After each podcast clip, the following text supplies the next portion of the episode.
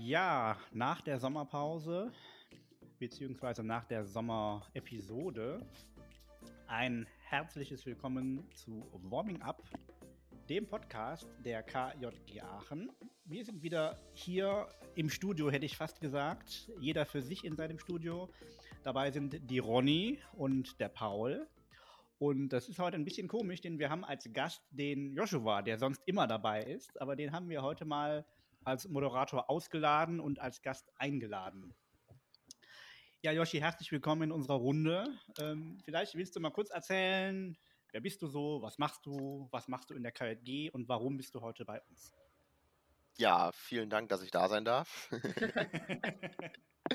ja, ich bin Joshua, ich bin 23 Jahre alt, äh, Gruppenleiter in der KJG, äh, KJG Rheindahlen. Das liegt in Mönchengladbach. Seit, äh, fünf Jahren ungefähr fahre ich damit regelmäßig auf Fahrten.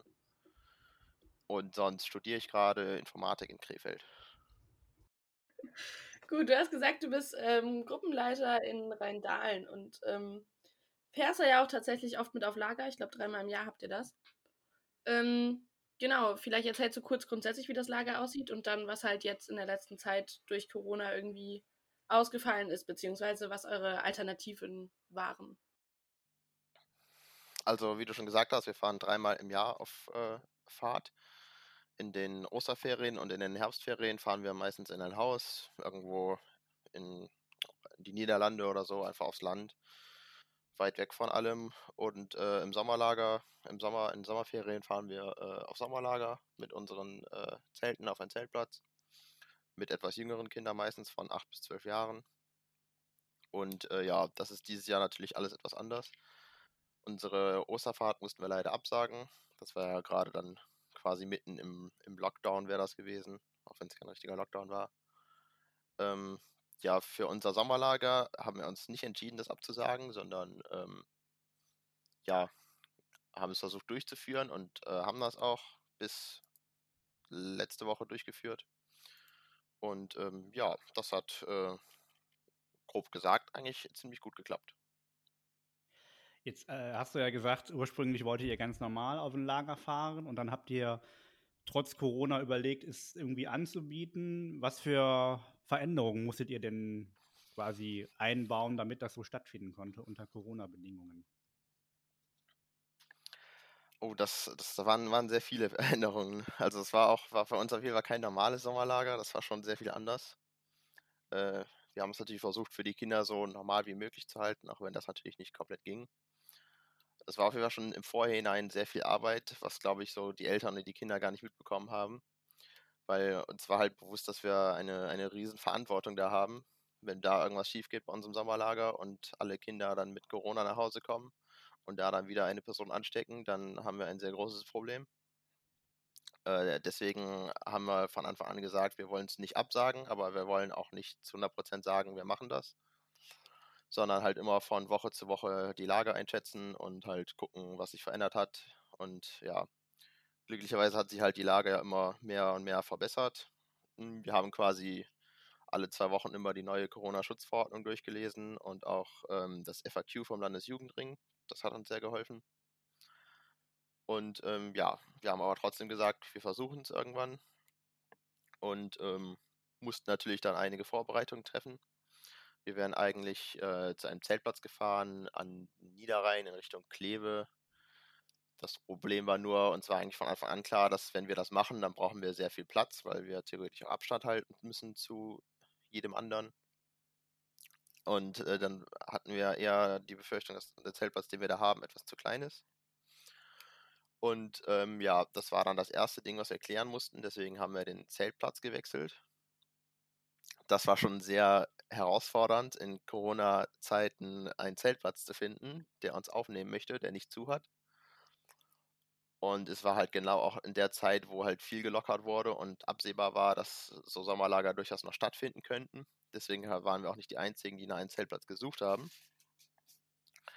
Ja, hatten aber dann trotzdem mehrere zur Auswahl und haben uns dann für einen Zeltplatz in Krefeld-Uerdingen entschieden vor allem aufgrund der Nähe zu Rheindahlen und ähm, ja, auch wenn es halt, es klingt jetzt nicht so attraktiv, wenn man sagt, nach dem Sommerlager in Krefeld-Uerdingen. Aber äh, ja, äh, wir haben uns trotzdem dafür entschieden. Und im Nachhinein, glaube ich, war das auch gar nicht so verkehrt, die Entscheidung. Und ähm, ja, da mussten wir halt im Vorhinein unser ein Hygienekonzept erstellen. Wir hatten äh, Kontakt mit dem Jugendamt in Mönchengladbach. Ähm, die waren auch sehr interessiert an dem, was wir machen und auch mit dem Gesundheitsamt in Mönchengladbach und in Krefeld. Die haben uns dann auch unser Hygienekonzept bestätigt und ähm, ja, haben noch kleine Verbesserungstipps äh, gegeben, was wir noch besser machen können. Und ja, dann äh, war es irgendwann soweit und es ging ins Sommerlager. Ja, das klingt auf jeden Fall äh, nach viel Arbeit, aber auch cool, dass ihr das gemacht habt. Ähm, wie hat das denn funktioniert mit den ganzen Bedingungen? Also ich denke mal, das ging ja nicht nur, dass äh, ihr euch an die Regeln halten müsst, sondern auch die Kinder und die Teilnehmenden. Äh, wie hat das funktioniert? War das einfach in der Umsetzung? Ähm, also was ist einfach, ne? Aber ich glaube, du ja. weißt, was ich meine schwer zu sagen, ob, ob einfach oder nicht. Ähm, wir haben das so gemacht, wir haben schon sehr früh Kontakt mit unseren Eltern aufgenommen. Wir hatten äh, 40 Kinder angemeldet und ähm, ja, haben denen erstmal gesagt, dass sie, wenn sie wollen, können sie natürlich kostenlos stornieren und ähm, wenn denen das äh, ja nicht sicher genug ist, dann können die jederzeit ihr Kind abmelden. Das haben von, ich glaube, 42 Kindern wurden nur zwei mhm. abgemeldet. Und das glaube ich auch nicht mit, wegen Corona als Hauptgrund. Das heißt, da hatten wir auf jeden Fall schon recht viel Vertrauen von den Eltern. Und ähm, ja, genau, dann haben wir halt, äh, hatten viel Kontakt mit den Eltern, haben die halt gefragt, wie die ihr Kind einschätzen, wie, ob die sich an Regeln halten können und äh, ja, wie, inwieweit wir ähm, ja da Regeln aufstellen müssen oder welche Regeln wir aufstellen müssen und wie wir die Kindern klar machen müssen, dass sie sich an diese Regeln halten müssen, weil ansonsten es kein Lager gibt. Und ähm, ja, das hat eigentlich ähm, recht gut geklappt. Ähm, das Problem, was äh, es gab mit dem Zeltplatz, war die ähm, Toiletten- und Duschsituation. Die haben wir gelöst, indem wir von MobiHeat eigene äh, Badmobile äh, ausgeliehen haben für die Zeit so dass jede Bezugsgruppe äh, sein eigenes Badmobil hatte, also eigene Toilette und eigene Dusche. Die die natürlich dann auch selber sauber halten mussten. Und da ging halt dann auch kein anderer, der nicht in der Bezugsgruppe war, rein. Ähm, ja, das hat auf jeden Fall schon mal recht gut geklappt. Und ähm, ja, ansonsten durften wir jeden Morgen und jeden Abend dann im Sommerlager äh, bei den Kindern Fieber messen. Und wir haben jedes Kind morgens und abends nach möglichen Symptomen befragt. Das war etwas herausfordernd, also das Fiebermessen natürlich nicht. Wir hatten so. Infrarot-Fiebermessgeräte, äh, die wir einmal an die Stirn halten mussten und dann wurden die quasi abgepiept, so haben wir das genannt. Und ähm, das Problem war eher das mit den Symptomen, das war nicht ganz so einfach, weil in so einem Sommerlager kann es halt schon mal eine kalte Nacht geben und dann ja, hat das Kind halt vielleicht so eine leichte Erkältung oder leichten Schnupfen und das muss man halt ja dann noch, also das äh, heißt ja noch lange nicht, dass das Kind dann direkt infiziert ist und Corona hat. Deswegen, äh, ja, war das auf jeden Fall eine Herausforderung, aber ich glaube, das haben wir recht gut gemanagt und äh, ja, das war halt auch, ja, eigentlich allen klar. Ansonsten, ähm, ja, wie schon gesagt, haben wir die Kinderbezugsgruppen eingeteilt. Wir sind eigentlich davon ausgegangen, dass die nur mit zehn Leuten, dass nur zehn Kindern eine Bezugsgruppe äh, sein können. Das heißt, wir hatten vier Bezugsgruppen. Mhm. Relativ kurz vor dem Lager ähm, wurde das dann noch etwas gelockert, sodass die Bezugsgruppen theoretisch mit 20 Kindern hätten sein dürfen. Das haben wir äh, nur zum Teil genutzt, diese Lockerung. Also wir haben schon zwei Bezugsgruppen dann zueinander zusammengefügt, die sich auch theoretisch etwas näher kommen durften. Das äh, hat halt vor allem den Grund, dass man dann nicht äh, an fünf getrennten Orten Mahlzeiten ausgeben muss, sondern dass man das dann etwas zusammenfassen kann. Aber äh, ansonsten ja, haben wir das halt trotzdem so gemacht, dass äh, es vier Bezugsgruppen gab für die Kinder aus und die Leiter ihre eigene Bezugsgruppe hatten. Und ähm, wir hatten zum Glück den cleveren Einfall, dass wir äh, uns gesagt haben, wir müssen irgendwie ja jederzeit die Bezugsgruppen unterscheiden können. Und es ist halt schwierig sich zu merken, deswegen haben wir uns farbige Bandanas gekauft so dass jede Bezugsgruppe seine eigene Farbe hatte. Hm, das war einmal, ich glaube, blau, rot, grün, gelb, ja. Und die Kinder mussten halt die Bandanas zu jeder Zeit tragen. Und das war halt für die Kinder gar kein Problem. Also die meisten haben das einfach nur so als Kopfschutz quasi getragen, weil es ja eh total warm war. Und manche haben sich das einfach ums Bein gebunden oder um Arm. Und der Vorteil war halt, dass wir halt jederzeit äh, wussten, mit welcher Bezugsgruppe haben wir es hier zu tun. Und wenn halt dann mal die blaue Bezugsgruppe neben der gelben stand, dann konnten wir das halt direkt sehen und haben halt gesagt, auseinander sofort. Und äh, ja, das war auf jeden Fall eine sehr gute Idee von uns, weil das hat das Ganze sehr viel einfacher gemacht. Ja, sehr gut. Wie war es inhaltlich auf dem Lager? Also ihr macht ja da jeden Tag Programm, so stelle ich mir das vor. Äh, musstet ihr da irgendwas ändern aufgrund von Corona? Mm, ja, mussten wir leider, weil so Kontaktspiele, so äh, Geländespiele gingen halt nicht so gut. Äh, wenn dann nur ja, innerhalb der Bezugsgruppe oder mit Ausnahme vielleicht noch zwischen den zwei Bezugsgruppen, die sich näher kommen durften. Deswegen mussten wir da ein bisschen unser Programm neu, neu denken quasi. Ähm, wir haben äh, auf jeden Fall das ganze Lager quasi mehr oder weniger als Wettbewerb äh, veranstaltet. Haben uns da ein bisschen so das, äh, das Vorbild Harry Potter genommen, wo ja immer die vier Häuser gegeneinander kämpfen, das ganze Jahr über. Und so haben halt dann auch die Bezugsgruppen im Lager das ganze, äh, das ganze Lager gegeneinander gekämpft. Und äh, ja, haben halt für, jedes, für jeden Programmpunkt Punkte bekommen, wenn es gut war. Wenn die irgendwie mal Unsinn gemacht haben, dann haben wir denen auch mal Punkte abgezogen. Und äh, ja, das Ganze haben wir halt äh, durchgehend angezeigt mit so kleinen Gläsern und Bügelperlen, die wir dann äh, aufgestellt haben, sodass die zu jeder Zeit gucken konnten, welche Bezugsgruppe gerade führt und welche hinten ist und so weiter. Und äh, ja, ich glaube, das ist auch äh, ganz gut angekommen. So hatten halt die Kinder noch was Positives von den Bezugsgruppen, weil die halt dann quasi ihr eigenes Team hatten die ganze Zeit, mit dem sie dann gekämpft haben in den Programmpunkten. Und beim letzten, in der letzten Podcast-Folge haben wir über das äh, Programm zur Wahl gesprochen. Wurde das umgesetzt? Äh, ja, das, das, war nicht ganz so einfach, weil es an dem Tag äh, so, ich glaube, 35 Grad im Schatten waren. Das äh, ja, es war super Wetter, es war halt fast schon zu super Wetter. So, war, war schon fast zu gut. Das hat das Ganze ein bisschen anstrengend gemacht.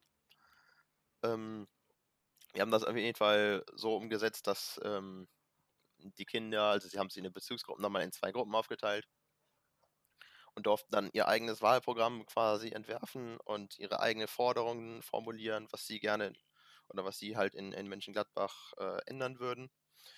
Und das hat auf jeden Fall sehr gut geklappt, weil ähm, wir mussten fast gar nicht wirklich anleiten. Wir haben denen halt erklärt, was wir erwarten und äh, was die machen sollen.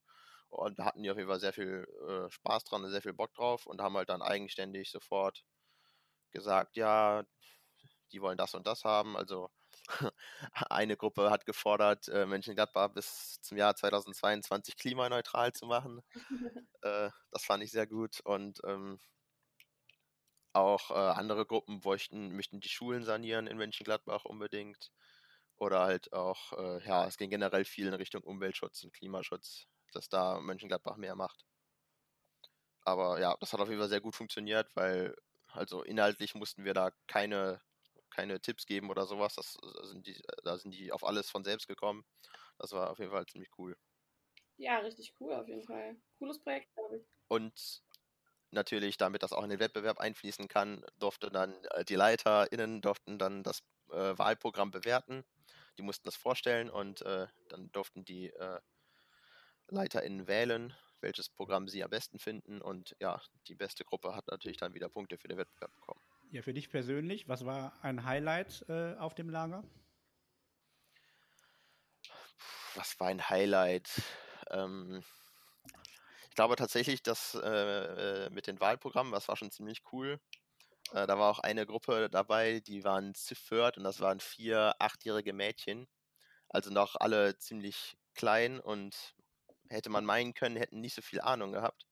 Aber die haben uns trotzdem dann beim Vortrag einen fünf Minuten Vortrag gehalten, warum Gladbach mehr in Richtung Klimaschutz und Artenschutz tun soll. Und das war total verrückt, weil das hat, da hat keiner so wirklich mit von uns, äh, hat keiner so wirklich äh, mit gerechnet von uns. Aber es war halt schon, schon, schon ein Stück weit so überwältigend, so von achtjährigen Mädchen dann erklärt zu bekommen, dass wir da unbedingt mehr tun müssen, weil das die einzige Erde ist, die wir haben und so weiter. Und das war schon ziemlich cool. Mega gut. Und ein anderes Highlight für mich persönlich war noch, ich habe noch in der Lager, äh, im Lager, aus dem Lager heraus eine Klausur geschrieben. Und äh, ja, als ähm, ich die dann durch hatte, sind wir am nächsten Tag direkt, sind wir im Krefelder Stadtpark Tretboot gefahren. Natürlich nur immer mit einzelnen Bezugsgruppen. Und äh, ja, das war natürlich für mich dann entspannt. Da war ich halt mit den Klausuren durch und äh, wir hatten natürlich dann mit den Leitern ein eigenes Tretboot und ich konnte mich schön hinten drauf legen quasi in der Sonne und andere LeiterInnen sind gefahren. Das war auch ein sehr schönes Highlight für mich. Für die anderen vielleicht nicht so, aber ich hatte sehr viel Spaß da. Das kann ich auch nachvollziehen. Tja. Ja, sehr gut. Ja, was äh, ist so, ich gehe mal davon aus, ihr habt reflektiert, aber für dich, äh, würdest du nochmal auf so ein Lager mitfahren und das mit organisieren und vorbereiten? Ähm, auf jeden Fall. Also das, das Feedback der Kinder und war schon, war schon sehr gut. Die hatten sehr viel Spaß und das Feedback der Eltern war nochmal viel, viel krass positiver. Das, damit hätten wir so auch nicht gerechnet.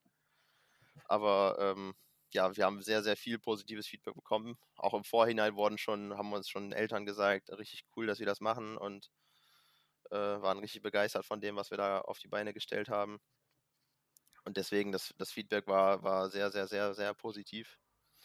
Und deswegen werden wir das auf jeden Fall nochmal machen. Es ist natürlich viel Arbeit, auch während des Lagers, äh, mit Fiebermessen und auch ähm, die, die, die Spülsituation vor Ort war auch viel Arbeit, weil wir halt die Kinder haben wir so entschieden nicht äh, haben spülen lassen können. Weil äh, ja, das zum Teil achtjährige Kinder sind und wenn halt die dann äh, keine Ahnung, Sachen von einer anderen Bezugsgruppe spülen müssen, ist das halt schon durchaus Risiko. Mhm. Und deswegen haben wir halt für uns beschlossen, dass wir das als Leiterteam äh, komplett machen. Das heißt, wir durften dann nach jeder Mahlzeit von 50 Leuten das Geschirr spülen und alles, auch äh, ja, was für die Zubereitung der Mahlzeiten gebraucht wurde. Das war natürlich dann sehr viel Arbeit für uns leider. Aber das mhm. hat es natürlich für die Kinder umso besser gemacht, weil die halt mehr Freizeit hatten und weniger Arbeit. Und ja, deswegen werde ich das auf jeden Fall nochmal machen und wir planen natürlich auch unsere Herbstfahrt ähm, ja, durchzuführen. Da äh, fangen wir jetzt bald auch schon an. Die ist ja auch schon in zwei Monaten, glaube ich, ja. Und äh, ja, da werden wir natürlich auch wieder unser Hygienekonzept, das haben wir natürlich jetzt einmal, aber das müssen wir natürlich anpassen, weil wir jetzt nicht mehr in mhm. Zelten unterwegs sind, ja. sondern in einem Haus. Und das heißt auch in geschlossenen Räumen. Da ist das mit den mit dem Abstand und mit dem Mund-Nasenschutz nochmal ein bisschen schwieriger. Und ja, da müssen wir dann äh, recht bald schon wieder mit anfangen.